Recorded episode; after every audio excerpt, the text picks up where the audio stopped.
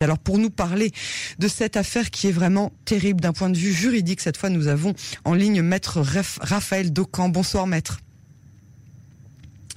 Est-ce que maître Raphaël Docan est avec nous? Est-ce que vous nous entendez? Bonsoir, vous m'entendez? Absolument, bonsoir maître, merci d'être euh, avec nous.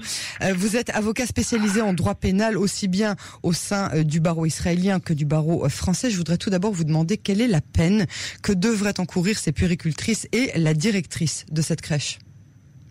Alors, si on parle de, la peine, il faut distinguer les deux catégories de personnes qui peuvent être visées dans, cette affaire et qui peuvent être certainement de la semaine prochaine feront l'objet d'un acte d'accusation si on parle euh, d'abord des personnes qui ont commis euh, des actes, euh, d'après la loi, si on regarde, il y, a plusieurs qualifications qui peuvent être envisagées.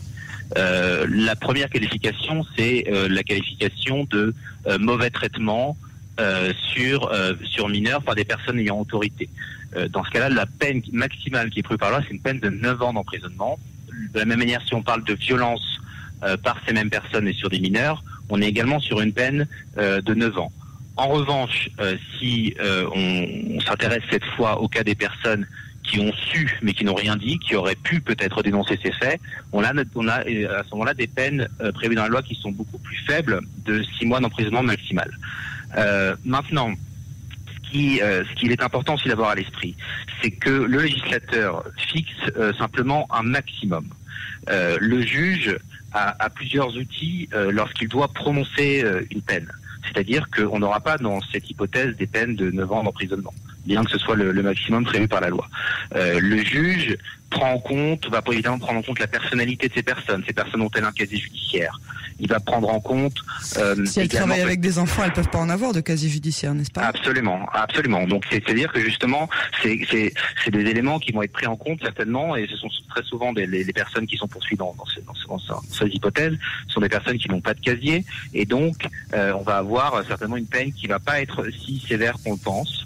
Euh, parce que euh, précisément pour deux, deux raisons. Premièrement, au regard de, leur personnalité et euh, également au regard de la possibilité qui est donnée en Israël très souvent de passer en, en accord avec l'accusation. C'est-à-dire que quand on a à l'esprit ce qui se passe en France, en France, on a beaucoup moins une culture de négociation de la peine avec l'accusation en Israël, si la personne poursuivie, donc si ces personnes reconnaissent euh, les faits, eh bien, elles pourraient tout à fait avoir une, peine allégée. Par exemple, euh, si euh, on se tourne vers un cas qui a été jugé en 2017 dans des faits assez tristement similaires, là, la, la, propriétaire de la crèche et les péricultrices avaient été condamnées à cette époque elle est peine de 7 mois d'emprisonnement. Alors si, elle, si on ne reconnaît pas, si les faits ne sont pas reconnus, on peut euh, aller au-delà de, de, de, cette peine, on peut aller peut-être au-delà un an et demi, il y a des peines d'un an et demi qui ont été prononcées. Maintenant, l'écho médiatique et, la dissuasion aussi, l'aspect dissuasif de la peine est aussi un élément qui est pris en compte par les tribunaux, peut-être euh, incitera euh, le tribunal à, prononcer une peine plus sévère dans ce cas-là. Maintenant, pour les personnes qui n'ont pas dénoncé, on est sur une peine de, six mois d'emprisonnement, comme vous l'avez dit. Et quel recours ont les parents? Est-ce que c'est obligatoirement une plainte qui doit être commune ou est-ce que c'est du, du cas par cas? Alors, euh, dans cette hypothèse, si vous voulez, là, euh, les, la plainte n'a pas nécessairement à être commune. Là, je crois que dans cette hypothèse, les, policiers ont eu connaissance des faits par les parents. Et là, euh, en Israël, euh, si vous voulez, on est euh, beaucoup moins dans un système où euh, les personnes privées peuvent enclencher l'action publique, et c'est donc en général le procureur qui va prendre l'initiative. Et c'est ce qui a été le cas ici. En revanche, ils pourront d'une part bénéficier d'une indemnisation qui pourra être prononcée par le tribunal pénal euh, pour euh, en guise de peine en quelque sorte. Hein. C'est-à-dire qu'il est parmi la panoplie des, des, peines qui peuvent être prononcées, on peut prononcer une peine, ce qui est un peu singulier pour, pour, pour le dire en droit français, mais c'est une condamnée à l'indemnisation des victimes. Euh, et, ils pourront également agir devant les tribunaux civils. Alors justement, puisqu'on parle d'indemnisation, les enfants hein, qui ont vraiment quasiment tous subi un traumatisme, mais vraiment profond, est-ce qu'ils sont aussi en droit d'être dédommagés personnellement? Ça fait des séquelles sur le très très très long terme, ce genre de drame. Hein?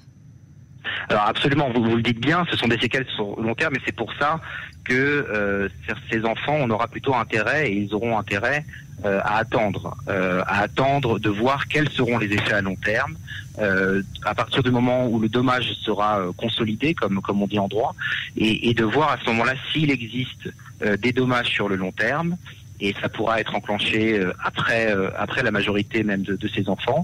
À ce moment-là, intenter une action devant les juridictions civiles pour obtenir euh, une, une, indemnisation pour les dommages qui peuvent être à la fois des dommages physiques et à la fois euh, des dommages euh, psychologiques, bien sûr. Mais maître, je comprends pas vraiment ce que vous dites. Si, est-ce que vous dites que les enfants ne très clairement, si ça avait été le mien, j'aurais mis tout de suite en, thérapie avec un pédopsychiatre pour essayer de régler ça le plus rapidement possible. J'attendrai pas que mon enfant ait 18 ans pour lui dire, tu sais, quand tu étais petit, tu as eu un drame qui t'est arrivé dans la crèche. C'est quelque chose justement qui doit être réglé le plus rapidement possible. Vous, vous... J'entends bien. C'est que le, il y a deux choses. La première chose, c'est euh, le problème psychologique, c'est-à-dire que d'un point de vue euh, thérapeutique euh, et d'un point de vue médical, il est évidemment euh, très important de traiter le problème euh, au plus vite. Maintenant, d'un point de vue juridique, si on se place du point de vue des parents et que les et que, et que les, les parents veulent avoir pour leurs enfants euh, une indemnisation qui soit à la hauteur du dommage et, et une indemnisation, c'est-à-dire monétaire, qui soit à la hauteur du dommage subi. Dans cette hypothèse, euh, il est préférable d'avoir de, pour avoir une évaluation qui sera dommage qui sera qui sera plus importante. Très bien. J'espère, maître, qu'on se parlera très bientôt de thèmes qui seront bien plus gais que cela. Je vous avoue que tout le tout le pays, comme vous le comme vous le savez, euh, vous aussi, tout le pays est vraiment choqué de, de ces images qui ne sont malheureusement pas les premières. On espère juste que ce seront euh, les dernières. Merci infiniment pour votre analyse et à très bientôt. Je vous en prie, à très bientôt. Au revoir.